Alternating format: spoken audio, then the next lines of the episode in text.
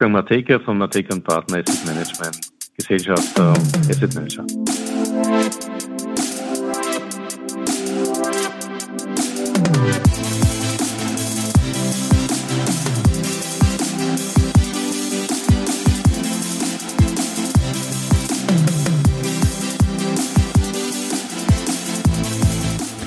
Herzlich willkommen wieder zu Triple M, Matekas Market Memos, donnerstags auf Audio CD.at. Heute macht sich Wolfgang Mateka Gedanken über Helden in der Pole in Jackson Hole und was das für die Börse bedeutet. Heldenparade und gegenseitiges Schulterklopfen. Diesen Freitag geht es wieder los.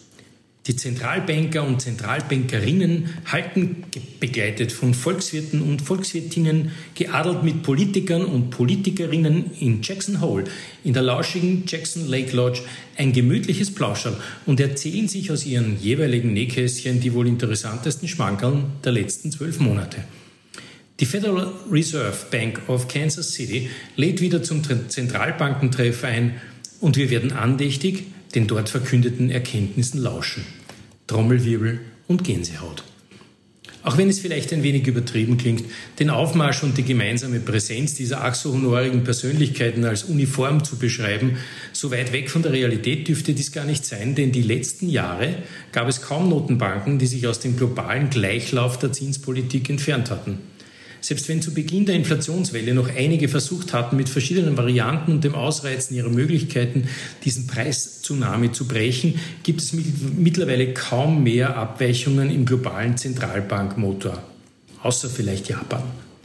Die Zinsen wurden und werden erhöht, die kurzfristigen Wirtschaftsprobleme mit Geldspritzen zugedeckt und danach die Zinsen weiter erhöht.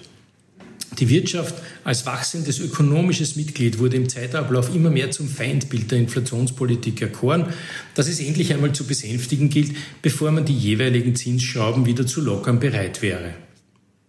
Doch gerade diese Wirtschaft ist es, die diesem Tal vor der Jackson Lake Lodge den Atem globaler Wichtigkeit einhaucht – ohne Wirtschaftskraft im Rücken wären die dort versammelten Personen wohl weniger selbstbewusst in ihrem Auftreten, als sie es jetzt die drei Tage nach außen sein werden.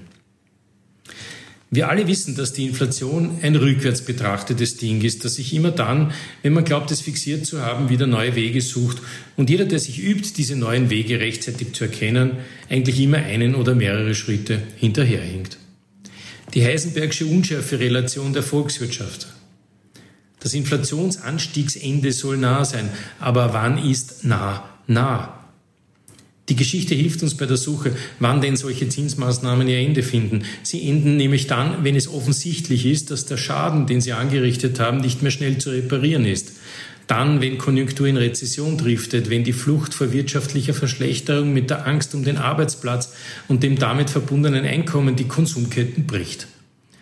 Wenn der Schaden größer wird, als das zuvor bekämpfte Übel. So etwas hatten wir bereits in jüngerer Vergangenheit. SARS-CoV-2 war noch mit diesem Gedanken verbunden. Und wie hat man darauf reagiert? Mit einer Flut an Geld, das in alle möglichen und unmöglichen Kanäle gegossen wurde. Erst danach, als durch den Krieg in unserem Osten die Energiepreise und somit auch die Inflation verrückt gespielt haben, wurden die Notenbankerinnen aktiv und meldeten sich immer lautstärker zu Wort. Mit dem Ziel, in dieser Welt der Unvorhersehbarkeiten ein geordnetes und strenges Regime sichtbar zu etablieren, das die Fluchtreflexe der Wirtschaftstreibenden und Konsumenten wieder in berechenbare Bahnen lenkt und die Situation beruhigen hilft. Karl Kraus hatte schon recht, als er schrieb, das Gegenteil von gut ist gut gemeint. Aber muss man wirklich in Erkenntnis all dieser Erfahrungen der letzten 100 Jahre dokumentierter Wirtschaftslogik die Perspektive über Bord werfen, immer am Ende festgestellt zu haben, zu viel getan zu haben? Wenn wir diese Woche sehen werden, wie sich die Herde der globalen Währungshüter und Innen bemühen wird, mit Ernst und Strenge Kontrolle zu signalisieren, flankiert von Politik, die trainierte Reden schwingt, dann mögen wir vielleicht interpretieren, dass all dies zu einem Spiel gehört, das eben auch im Hintergrund den Gruppencharakter oder sogar Teamgeist unter all diesen Verantwortlichen fördert. Was am Ende sogar gut wäre, denn dann wäre wenigstens klar, dass zumindest hier, in unserer Welt voller Krisen und separatistischen Bedrohungen, kein neues regionales Konfliktpotenzial geschürt wird.